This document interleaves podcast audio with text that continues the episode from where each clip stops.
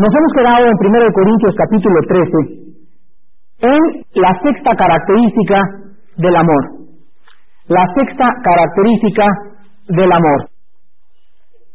Después de haber visto que el amor es algo, desde luego que estamos hablando del amor verdadero, ese amor que solamente puede ser experimentado por un cristiano, por una persona convertida, por una persona nacida de nuevo, por una persona que ha sufrido una transformación interna, este amor comienza a manifestarse en diferentes formas y ahora hemos llegado a la sexta característica y nos dice la Biblia, el amor no hace nada indebido.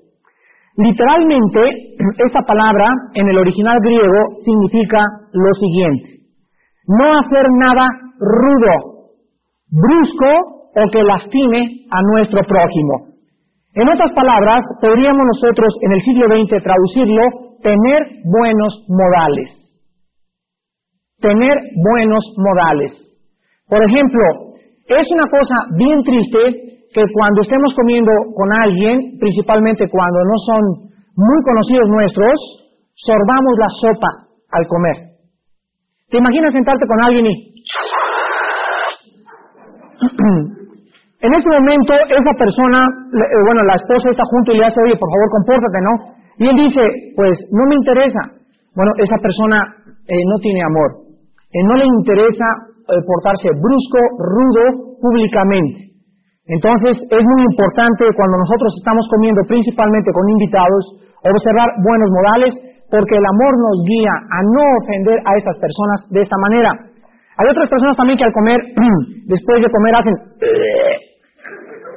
eructar públicamente. Eructar públicamente es falta de amor, es ser rudo, ser brusco en frente de la gente. Otra también es, por ejemplo, hay personas a quienes hemos agradecido, ¿no? Hay muchos de ustedes que fuman todavía y no hay ningún problema, Dios va a tratar con ustedes. Algún día no podemos decirles está prohibido fumar, pero sí podemos decirles durante la conferencia absténganse de fumar. Aguántense una hora, sálganse allá afuera, ¿por qué? Para mostrar amor hacia los demás.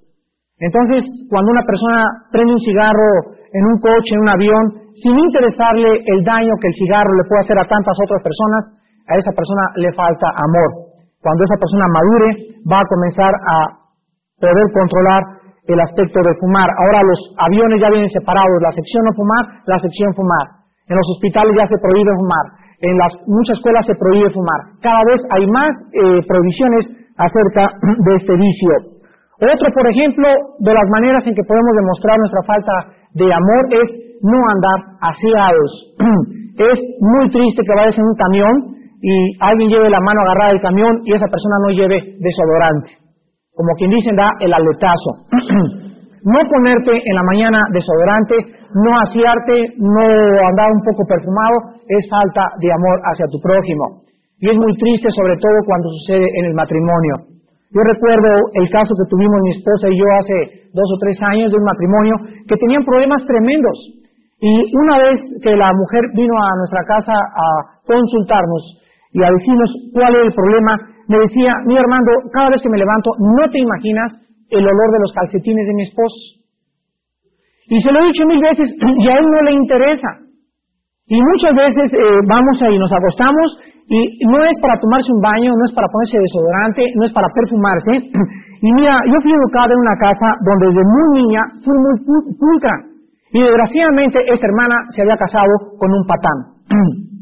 Él no quería eh, rendirse, él decía, él era un tipo ranchero, había sido educado en un rancho, no estaba muy acostumbrado a cambiarse todos los días y hacer pulcro, y estos problemas de pulcritud estaban lesionando el matrimonio al grado que estaban al borde del divorcio. Y todo porque él no quería ceder, no quería entender que el aseo personal para nosotros es de suma importancia principalmente a las mujeres.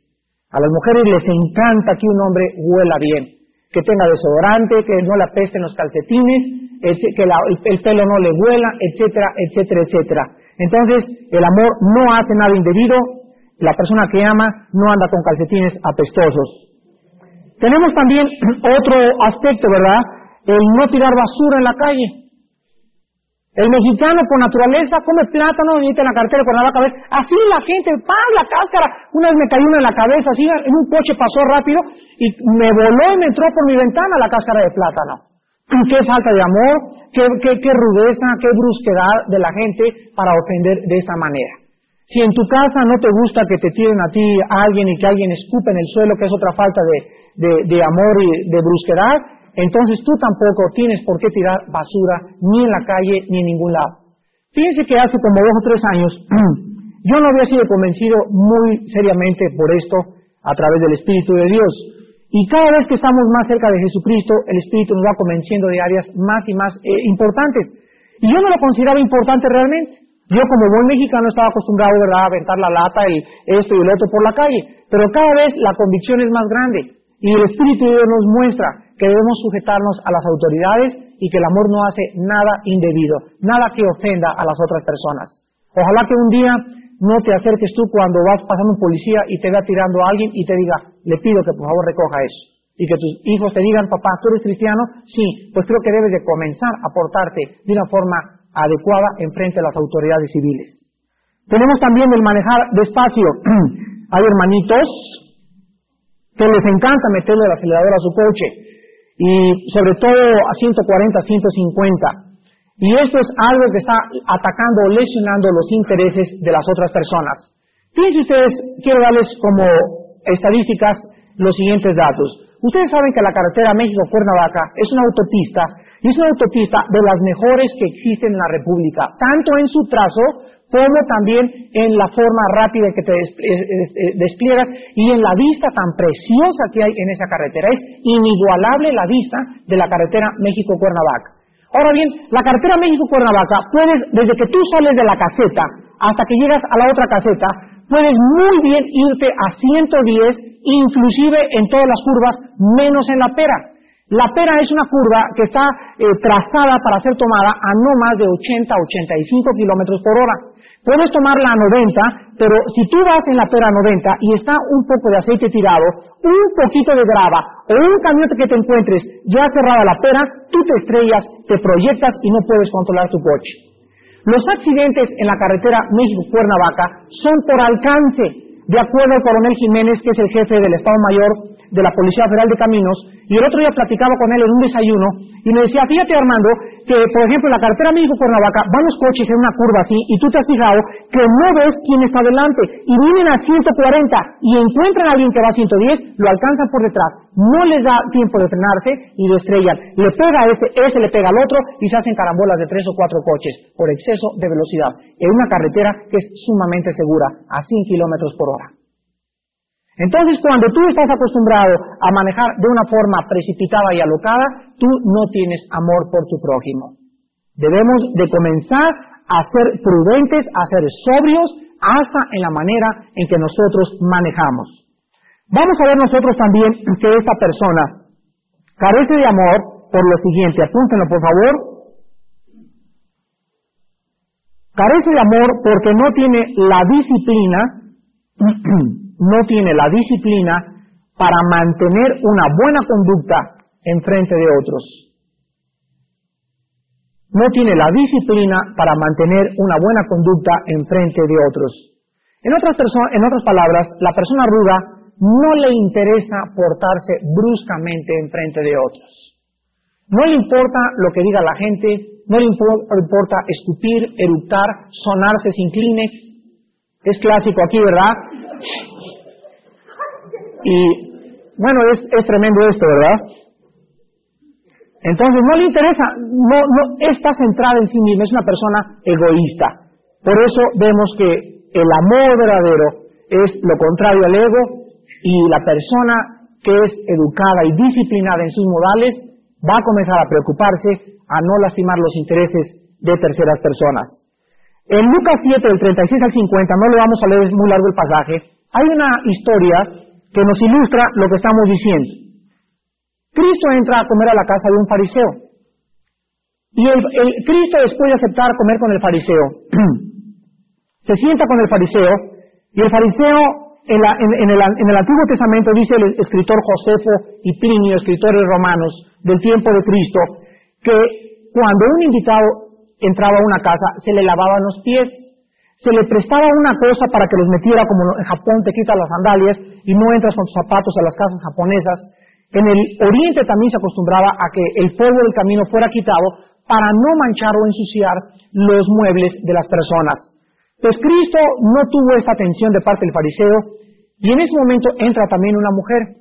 Y entonces la mujer comienza a llorar a los pies de Cristo, le lava los pies con perfume y el fariseo se enoja y le dicen, sáquenme a la mujer.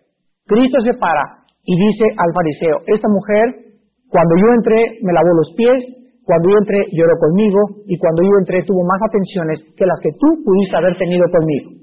Entonces aquí encontramos que la primera reacción del fariseo fue, salte de aquí, mujer barata, prostituta, ¿qué haces aquí? Inmediatamente se portó rudo, se portó brusco con esta mujer, cuando aun cuando era su casa no tenía el derecho de poder hacerlo. Pero Cristo protege a esta mujer de las burlas y la arrogancia del fariseo. Cristo la ama, la perdona y la salva. Vemos un ejemplo clásico donde una mujer es salvada de la rudeza y de la brusquedad de un hombre que por tener dinero creía que podía hacer lo que él quisiera con cualquier clase de persona. El amor no hace nada indebido, el amor tiene buenos modales. En séptimo lugar, dice la Biblia, el amor no busca lo suyo. Un gran escritor dijo lo siguiente, Cura el egoísmo y has plantado el jardín del Edén. Cura el egoísmo y has plantado el jardín del Edén. Cuando nosotros decimos que el amor no busca lo suyo, significa esto que el amor verdadero no está interesado en su propio beneficio, sino en el beneficio de los demás. Todos los psicólogos, absolutamente todos, aquí tenemos cuatro o cinco psicólogas, están de acuerdo en que las personas más miserables que existen en este mundo son las personas más centradas en sí mismas. Les voy a dar un ejemplo. Había una dama de sociedad que cada año mandaba flores a un panteón para que se las pusieran en la tumba de su esposo fallecido. Cuando una vez ella fue personalmente, estaba tan agotada emocional y físicamente que llegó con la limusín junto al panteón y se estacionó y le dijo al chofer, ve por favor y dile al encargado del panteón que ahora he decidido venir personalmente y que aquí están las flores que cada año le he mandado para que las ponga en la tumba de mi esposo. Entonces el encargado del panteón le dijo al chofer, vaya y dígale a la señora que siento mucho que ella haya estado mandando durante tantos años estas flores porque nunca las he puesto en el panteón de su esposo. Pues la señora le dijo al señor, por favor, al su chofer, bájame y llévame y arrástrame, quiero hablar con el encargado del panteón. Y le dice la señora, ¿por qué usted no ha hecho lo que yo le he mandado durante tantos años? Y el encargado del panteón le contesta a la señora y le dice, señora, usted ha perdido el tiempo miserablemente durante todos estos años, mandándole flores a su esposo que ni le escucha ni le puede agradecer las flores que usted ha mandado. Quiero decirle que estas flores yo las he mandado a un asilo para ancianos, a personas que pueden disfrutar las flores y un dinero que puede ser bien utilizado. Entonces la mujer se enoja con el encargado del panteón y le dice usted no sabe lo que está diciendo y se fue muy enojada de ese lugar. Meses más tarde la mujer regresó al panteón a buscar otra vez al encargado y le dijo al encargado del panteón, tenía usted razón, Ahora he dedicado mis últimos meses en ir a visitar a estas personas inválidas y no se imagina usted lo feliz que me siento y que me, ha hecho el poder saber que estoy haciendo algo de, de provecho para otras personas. Ahora tengo a alguien por quien vivir. ¿Saben ustedes, caballeros, damas y caballeros y hermanos que nos escuchan, que esta dama descubrió lo que la mayoría de nosotros ya sabemos pero que continuamente olvidamos, al ayudar a otros, esta mujer se había ayudado a sí misma. Y cuando nosotros no comprendemos esto, nosotros comenzamos a vivir de una forma miserable. Es la grande historia de los hombres que encuentran muertos con el dinero debajo del colchón. Es la historia también de la señora Pompidou que llega al panteón cargada de alhajas y cargada de flores. Y se encuentra dentro del panteón a la indita con la olla de mole. Y le dice, India bruta, ¿para qué vienes a gastar el mole que tu muertito nunca se va a comer? Y le contesta la indita y le dice, usted es más bruta que yo, porque si no se come mi mole, tampoco se va a llevar las flores. En Mateo capítulo 20, versículo 28, o sea, tanto la que lleva las flores como la que lleva el mole, las dos están igual, ¿verdad? No hay ninguna diferencia entre llevar flores o mole al panteón. Mejor regala, regálaselo a aquellas personas que están vivas y que lo pueden disfrutar. Pero pues la naturaleza humana así es de ignorante y de pagana. En Mateo 20, 28 dice la Biblia, como el Hijo del Hombre no vino para ser servido, sino para servir y para dar su vida en rescate por muchos. Cristo fue el ejemplo perfecto de no buscar su propio beneficio. Si tú, mi amigo y mi amiga que me escuchas, eres paciente con la gente, amable con la gente, no envidiosa con la gente, no provocada a enojarte fácilmente por la gente, y nunca eres brusco o brusca, ni rudo ni ruda con la gente, eres una persona que no está buscando lo suyo. Octavo lugar, 1 Corintios 13, el amor no se irrita. La palabra irritarse aquí en el original griego es la palabra griega paroxysm. De ahí viene la palabra o el término que usan muchos los psicólogos, paroxismo, de donde viene la traducción castellana explotar de repente. ¿Saben ustedes que hay dos clases de enojo? Y esto creo que lo tienen en su manual, y si no, apúntenlo. Existe el enojo egoísta y la ira santa. Y quiero tratar primero con la ira santa. En otras palabras, ¿cuándo la irritación se puede justificar? cuando nuestro enojo no es pecado. Vean, por ejemplo, en Hechos capítulo 17, Hechos 17, versículo 16, un ejemplo de un hombre santo irritándose o enojándose santamente. Hechos 17, 16.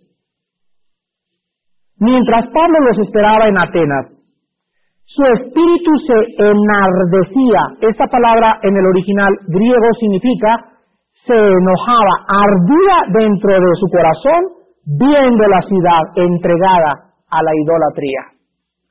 Hace como cuatro años oí la predicación de un predicador hindú que dijo que en las calles de Bombay, en la India, Tú vas y encuentras niñas de 14, de 15 y 16 años vendiendo su cuerpo.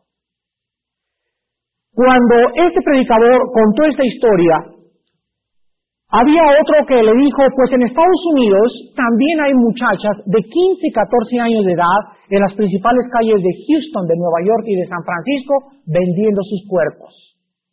Entonces el predicador le dijo al predicador americano, el predicador hindú le dijo al predicador americano, Quiero decirle que hay una diferencia entre las prostitutas de Bombay y entre las prostitutas de Estados Unidos.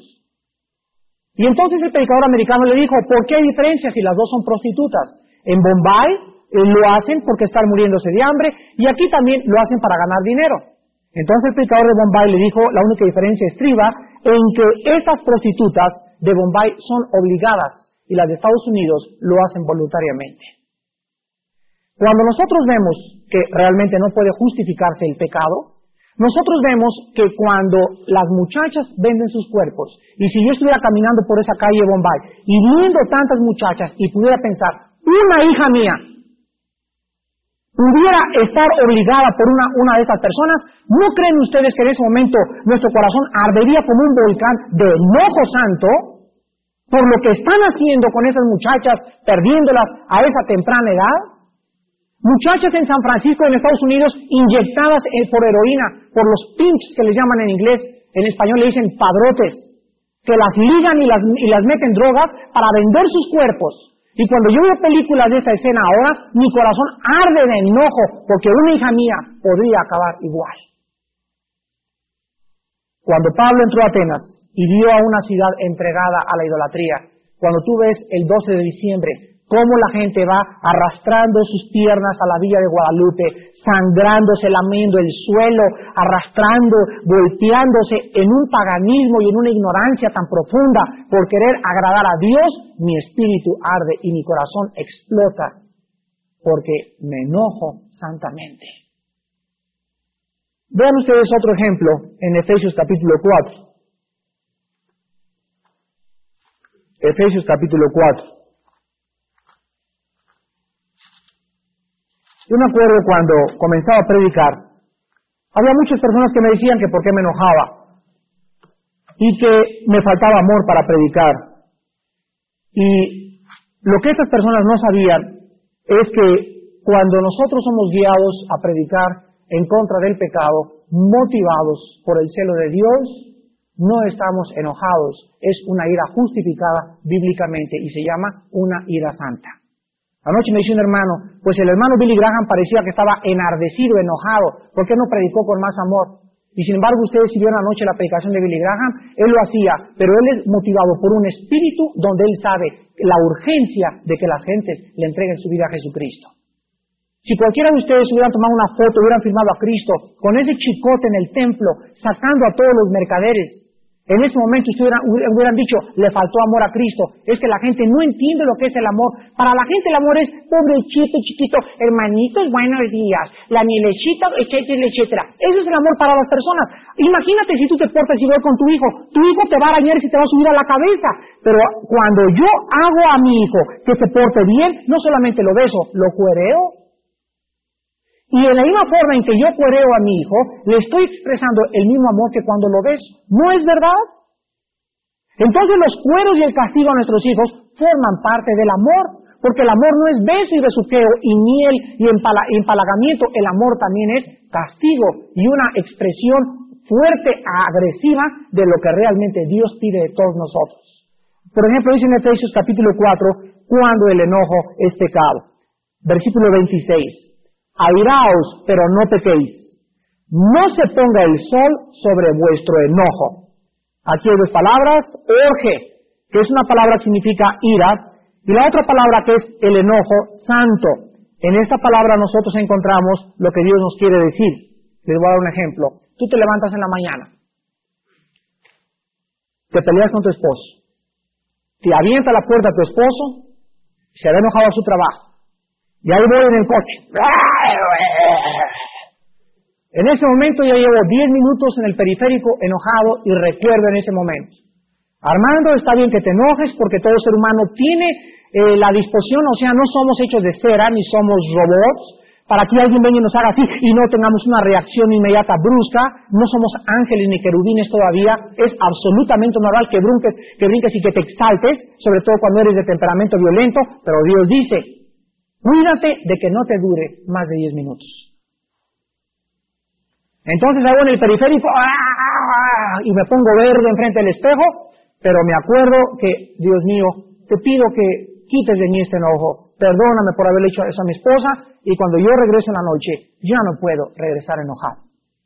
Si yo regreso enojado, entonces dice en el versículo 27 de, de Efesios 4, 27, ni deis lugar al diablo. Si yo regreso enojado, entonces el diablo se aprovecha y va a comenzar a penetrar en nuestro propio matrimonio. ¿Ven ustedes lo que pasa cuando se enojan y les dura el enojo? Entonces dice la Biblia, enójense, pero no permitan que el enojo los llegue a dominar. Predica con fuerza, pero también está dispuesto a poder explicar a la gente y a perdonar a la gente cuando la gente necesita el perdón por las ofensas que la gente te ha hecho a ti. Entonces cuídense, maridos y cónyuges, de estar enojados más de un día. Ya un día es demasiado lujo. Dos días enojados, ya tienes al diablo sentado en la mesa de tu comedor. Te está esperando, los demonios están en el congelador y en la cama matrimonial está Drácula. Vean Proverbios 12. Proverbios 12. No, el enojo es algo que puede destruir un matrimonio. Cuando el enojo no se controla y cuando no hay perdón de parte de los dos. Proverbios 12, 16. El necio al punto da a conocer su ira, mas el que no hace caso de la injuria es prudente. Entonces, tú tienes que comenzar a dominar tu ira en el periférico de la Ciudad de México. ¿Qué oportunidad tan maravillosa tienes tú que vives en el DF? Ustedes chilangos. Desde que te atraviesen y el momento de que, ah, ah tranquilo, acuérdate, ya cierra tu vida, ya mejor vete. Y cada vez que tú tienes una reacción de esta manera, estás dominando tu espíritu. Llega el momento en que realmente la ira no puede manifestarse en tu corazón, porque estás comenzando a ponerla bajo el control del Espíritu Santo. Ahora quiero darles un consejo a los casados. Nunca tomen decisiones enojados. Nunca tomen decisiones bajo el, el enojo, la ira, porque se van a arrepentir después. ¿Cuántos de nosotros, enojados, le hemos dicho a nuestro cónyuge o ella nos ha dicho, quiero el divorcio? o sea, después de que dos, tres azotones de puertas y la almohada voló y voló la bojilla, pues sí, me divorcio, pues sí, y le contesto también, y aviento la puerta y voy en el, el coche y llego en la noche qué tonto soy. Perdóname, viejita. Sí, cierto, viejita. Somos un par de tontos. Nos dijimos cosas bajo el enojo. ¿No es verdad? Cuando estamos enojados, hasta de la mamá va a haber en la casa. Vamos a meter a la mamá, vamos a meter al papá, vamos a meter quién sabe qué tantas cosas, nos vamos a hacer mucho daño, porque bajo el enojo se dicen cosas que estaban escondidas durante tres o cuatro años y que vuelven a la superficie y que vuelven a demostrar que realmente la amargura existe en nuestro corazón. Vean ustedes en Proverbios 14, 17, Proverbios 14, 17, lo que estamos diciendo, el que fácilmente se enoja hará locuras y el hombre perverso será aborrecido. ¿Ven ustedes? Nunca tomen decisiones bajo el enojo, porque serán decisiones equivocadas. Y lo mismo lo opuesto al enojo, que es el amor ciego. Los enamorados no ven más allá de sus narices y no ven los defectos del cónyuge, ni ven los defectos de ella, porque el amor les ha cegado. Entonces, tanto el enojo como el amor ciego, no hablo del amor verdadero, el amor ciego no les deja a nuestros jóvenes ver más allá de sus narices. Y el último, en Proverbios 16, versículo 32, encontramos nosotros que el dominio del carácter es señal de grandeza de espíritu. El dominar el carácter es una señal de un hombre grande y de una mujer grande. Dice así Salomón, mejor es el que tarda en airarse que el fuerte y el que se enseñorea de su espíritu que el que toma una ciudad. ¿Quiénes son para nosotros los héroes? Alejandro el Magno que llegan y tumban la ciudad y conquistan, y Aníbal que atravesó los Andes, etcétera, etcétera, en Italia y conquistó Roma, el general Rommel que en el desierto de África fue un gran estratega militar con los tanques. Para nosotros ellos son los héroes, pero desde la perspectiva de Dios, un héroe realmente es aquel que puede enojarse y que mejor reprime su espíritu. Es señal de grandeza de espíritu. ¿Ven por qué Abraham Lincoln era un hombre tan grande? Abraham Lincoln cuando se casó, no se imaginan la fichita de esposa que le tocó, ¿eh? No se imaginan la mujer que le tocó. Y por eso cuando yo me encuentro a, hermanos que vienen, oye, es que si conocieras a mi esposa, yo siempre les digo, Dios es sabio y no se equivocó para darnos la esposa y el esposo que tenemos. Abraham Lincoln se casó y esa mujer lo atacaba, le echaba, y él sabía que ella tenía que estar sujeta, él era cristiano, él era un hombre que leía dos capítulos diarios de la Biblia y meditaba en cinco versículos diarios que memorizaba Abraham Lincoln, y en, en el último año antes de su muerte, se acerca a su mujer y está con todo su gabinete y se acerca a la mujer y le dice, Abraham, no te he dicho que no sé qué tantas cosas. Y en ese momento Abraham no podía permitir que enfrente de sus cinco generales y los cinco ministros que estaban ahí pudiera ser este, despreciado y humillado como lo estaba haciendo. Se para Abraham Lincoln y le dice a la mujer, mujer, ¿sabes que mejor es el que tarde en airarse que el fuerte y el que se enseñoría de su espíritu que el que toma una ciudad? Hemos estado casados, le dijo, más de 30, más de 30 años y jamás has demostrado dominio de tu carácter. Quiero decirte que ahora dos de mis generales están orando también por ti.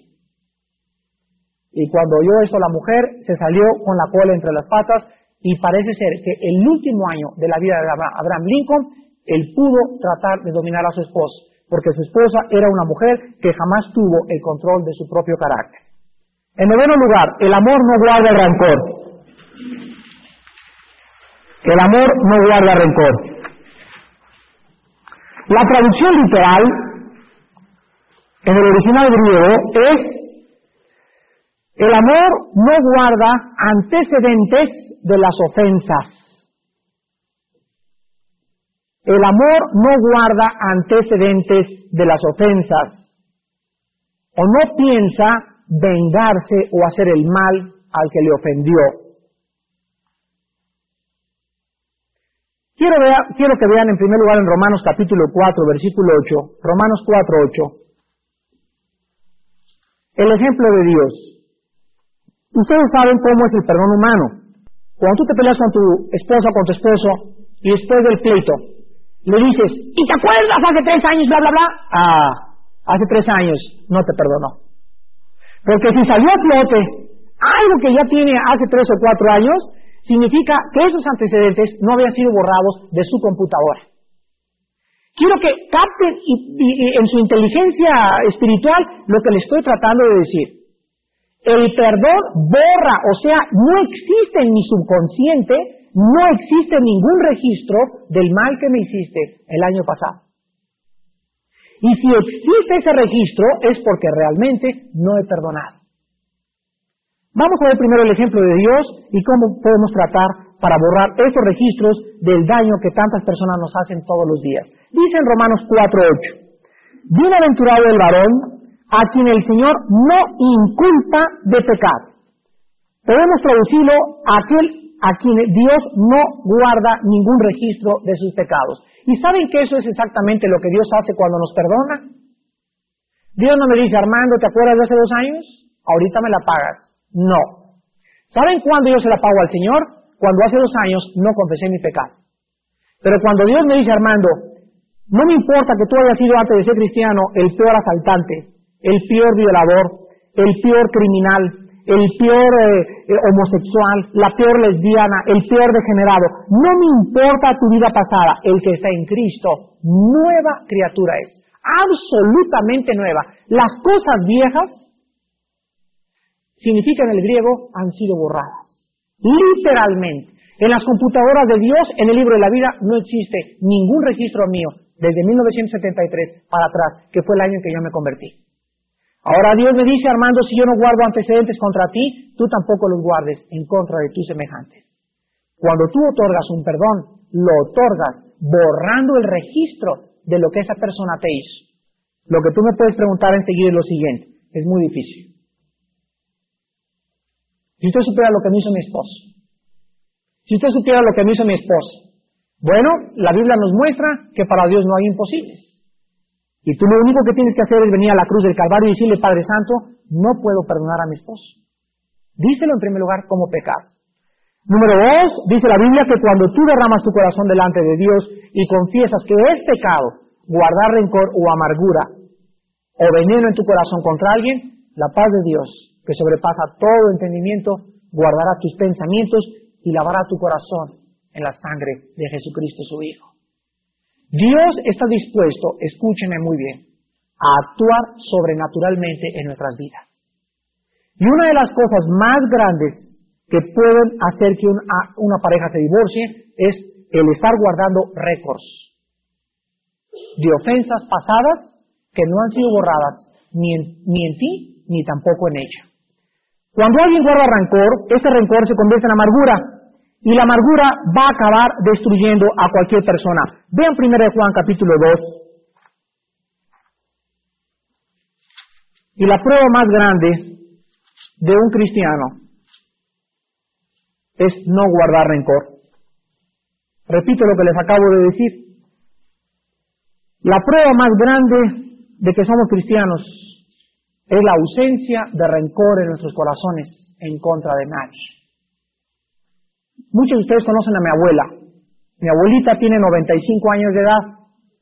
Mi abuelita es una persona muy simpática, tiene mucho carisma, es una mujer muy pulcra. Tú vas a las 8 de la mañana a su casa y parece que está arreglada como para irse a un ballet o a Bellas Artes. Prendidita, se levanta, se enchina, se calienta una cosita, se enchina sus pestañas a los 95 años de edad, tiene se pinta, se arregla muy bien, se pone su pelo de perfume, se pone aquí talco, siempre trae un broche muy bonito aquí, siempre anda prendidita desde que se levanta hasta que se acuesta. Nunca la vas a encontrar con falta de pulcritud. Pues así como tú la ves y con la cara de angelito que tenía, mi abuelita hace siete u ocho años de edad, aun cuando ha mantenido esa pulcritud en su vida, ella no era así de carácter. Ella odiaba literalmente a su esposo. Y ella era una persona que tomaba la comunión diaria.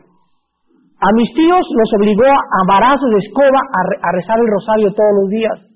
A mí, me acuerdo de chiquito, me llevaba a pellizcos al catecismo. Y llegaba a su casa y era un energúmeno. Nadie podía estar con ella más de dos o tres horas, porque de veras salías corriendo, dominante y agresiva, y todavía ves dentro de ella, ¿verdad? Esa cosa, pero era canalizada para la gloria de Dios. Pues durante tanto tiempo, aun cuando ella se decía a sí misma religiosa, no había perdonado ni a su esposo ni a otros familiares y odiaba a casi toda la familia. Estaba llena de amargura y de rencor. Cuando yo la confronté con la Biblia y le dije, abuelita, aunque seas de comunión diaria, ¿te vas a ir al infierno? Bueno, no me habló a mí en tres meses cuando yo le dije eso. A los tres meses me habló por teléfono porque no podía dormir y me dijo, pruébame con la Biblia de que no me voy a ir al cielo, si yo estoy enojada con alguien. Y le leí primera de Juan capítulo 2, del 9 al 11.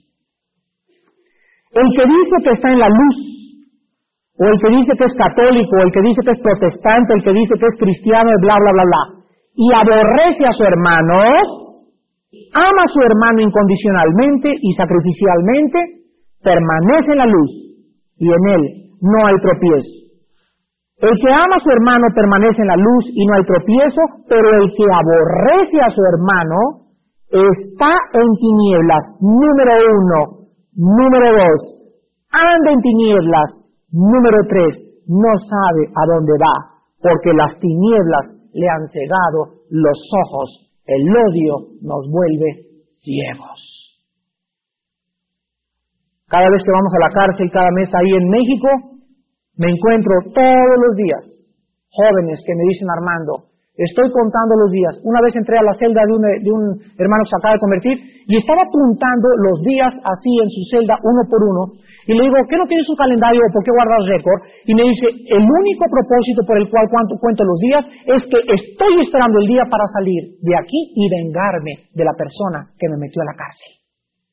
Y él era alimentado por un odio tan profundo y tan amargado en su corazón que lo único que le interesaba era salir y matar a esa persona. ¿Habrá alguien entre ustedes aquí en este seminario que albergue esa clase de intenciones hacia otra persona?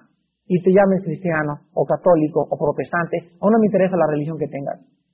La Biblia nos muestra que tú no puedes seguir así. De tu corazón tienes que sacar eso. Y si no puedes, pídele a Jesús para que Él sane tus heridas emocionales producidas por tu pecado y tu vida pueda ser transformada. Pero no te voy a pasar lo del cuento de la araña. Era una niña que trae una tarántula aquí en el pecho. Y le preguntó a otra, ¿por qué traes esa arañota tan fea ahí? Y dice, estoy esperando para que cuando pase Panchita, aventársela y para que le pique. Y le contesta a la niña y le dice, antes de que le pique a Panchita, ya te picó a ti. Así es el odio y el rencor. Antes de que tú quieras hacerle un daño a la persona a la cual odias, tú misma te estás picando, te estás envenenando y estás destruyendo tu propia vida. Y en último lugar, el amor. No se goza de la injusticia, número 10. La palabra injusticia se tradujo en el Nuevo Testamento pecado. Dice en 1 de Juan, el pecado es toda injusticia. Entonces hay dos maneras de gozarse en la injusticia. Número uno, gozarse en nuestro propio pecado. ¿No han conocido ustedes a personas que hacen algo malo y lo cuentan a sus amistades como si hubiera sido algo gracioso? ¿Qué crees? Anoche violamos a una muchacha. Anoche me puso a un hermano, no te imaginas la que me puse. Estuve en Garibaldi hasta las 2 de la mañana. No, hombre, sí. No, hombre, y golpeamos ahí, acabamos con toda la delegación. Se gozan, disfrutan contando su pecado. Vean lo que dice Proverbios 10, 23.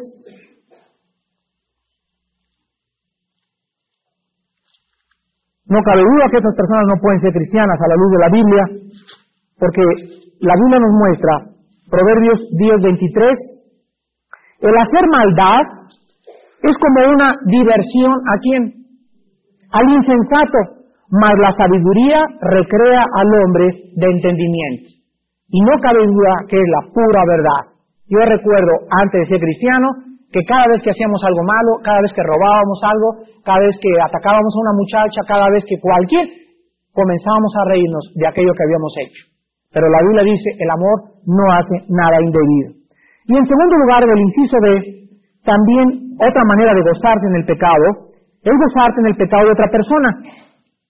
Por ejemplo, cuando te ríes de un chiste grosero, te estás gozando en el pecado.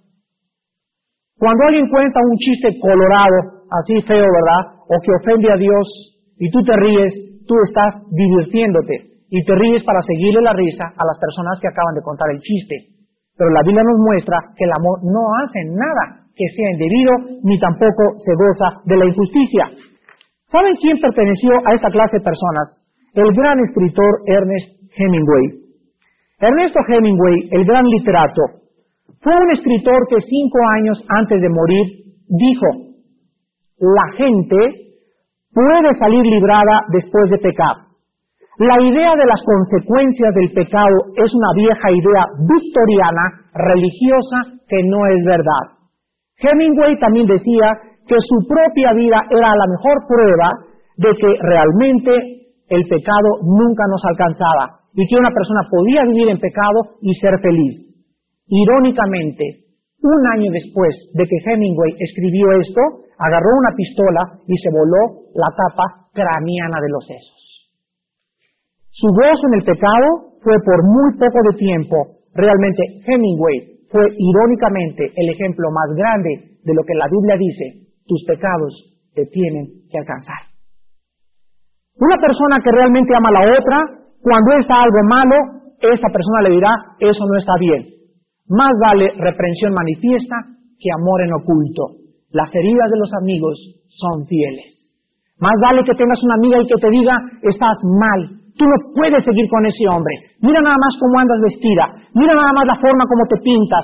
Creo que es incorrecto lo que estás haciendo, a que tengas una amiga que te diga, pues eh, no eres diferente a las demás, ahí la llevas o no te quiere ofender.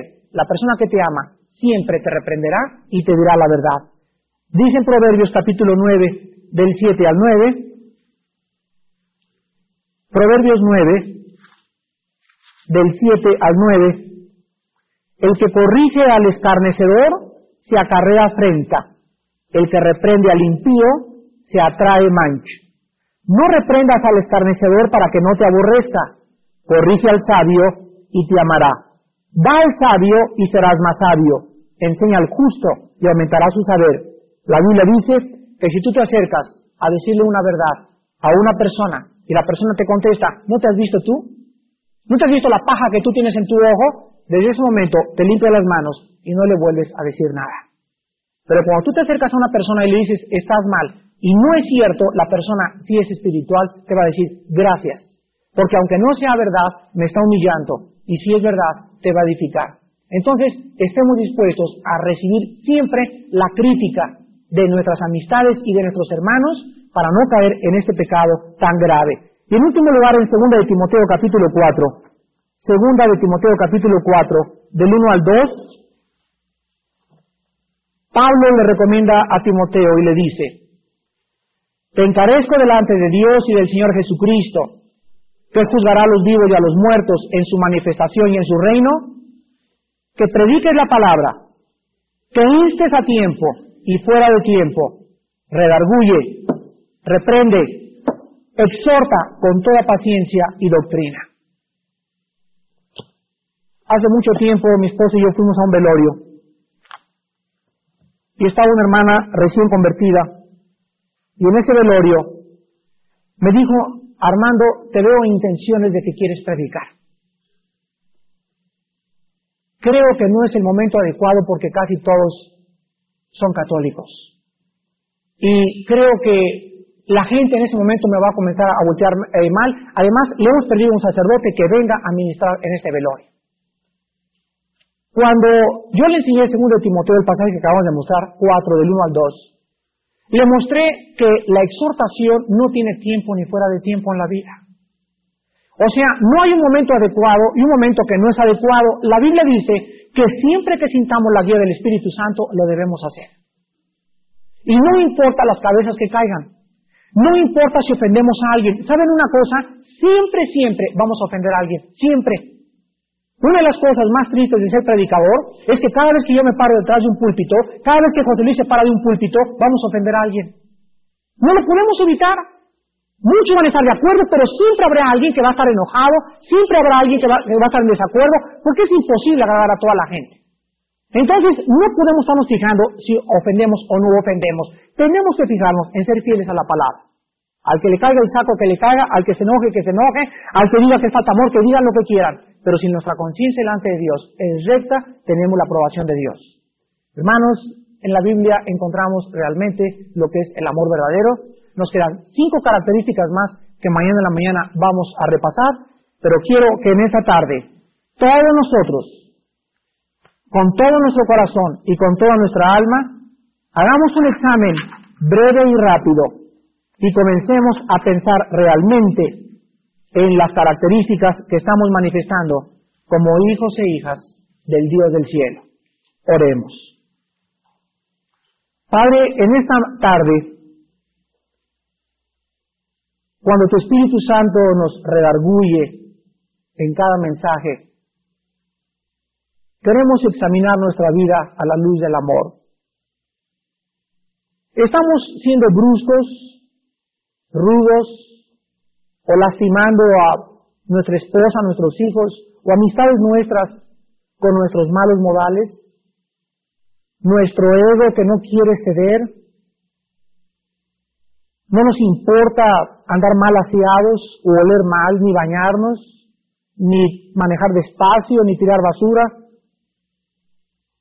Si alguno entre nosotros en esta tarde es culpable de ello, en este momento te pedimos perdón, porque no queremos seguir siendo así. Queremos que tu Espíritu nos muestre de una forma más detallada la forma como debemos de conducirnos durante el corto peregrinaje que nos queda en esta tierra. ¿Habrá alguien en esta tarde que esté viviendo tan centrado en sí mismo, tan centrado en sí misma, que lo único que le interesa es buscar lo suyo, esta es la razón, amigo y amiga, por lo cual estás tan vacío y tan vacía. Porque el secreto de la felicidad es no vivir para ti. No concentrarte en tu vida, sino en concentrarte en los demás. Y el más grande ejemplo fue Jesucristo, el Hijo de Dios. No he venido para que me sirvan, he venido para servirlos. ¿Habrá alguien en esta tarde que tenga un carácter tan explosivo y tan irritable que siempre dices groserías e insultas y después te arrepientes, el amor no se irrita. Aun cuando puedas enojarte, es tiempo que comiences a controlar tu lengua. No tienes el derecho por enojarte de insultar a tu esposa, decirle las cosas que le dices, degradarla y lastimarla y ofenderla emocional y espiritualmente por tu carácter violento y agresivo. No tienes ningún derecho. Ni tú tampoco lo tienes, amiga, si eres tú la agresiva, la explosiva en tu casa. Tienes que comenzar a pedirle a Dios, oh Padre, ahora que tú has descubierto esta área en mi vida, trata con ella. Perdóname, Señor, y ayúdame a ser una mujer que pueda tener más control sobre mi propio carácter. ¿Habrá alguien aquí que guarde rencor contra alguien? ¿A quién odias en tu vida? ¿A quién no has perdonado todavía? En ese momento el Espíritu te lo puede revelar. Hay en tu corazón tú sabes que aún sigues teniendo rencor contra tu ex esposo, ex esposa, suegra, suegro, cuñados, parientes, hijos, o aún, tu propio cónyuge que está enfrente de ti. Es verdad que no lo has perdonado, en este momento pídele perdón a Dios. Y dile, Señor, todavía hay tanto odio en mi corazón. Todavía hay tanto rencor desde mi juventud. Quítalo, Padre. Lávame con tu sangre preciosa y hazme la persona que tú quieres que yo sea. Y en último lugar, eres una persona que, que te ríes cuando ves algún chiste grosero. ¿Te diviertes cuando pecas? ¿Te diviertes cuando haces algo malo y te carcajeas con tus amigos de proclamarte a ti mismo ateo o atea? ¿O de ser malo o de ser mala? Es por tu propio egoísmo, tu propia soberbia, la soberbia que te corona y no te impide ver que el amar al prójimo y el amar a Dios es el más grande mandamiento. En esta tarde, Señor, te damos gracias porque tu palabra es santa. No hay nada torcido ni perverso en ella y en guardarla hay grande galardón. Tu palabra es más dulce que la miel y que la miel que destila el panal. Ella alumbra los ojos a los simples. Ella convierte el alma. Tu palabra, Señor, es más grande que los cielos y la tierra. Porque todo el universo pasará, pero tu palabra permanecerá.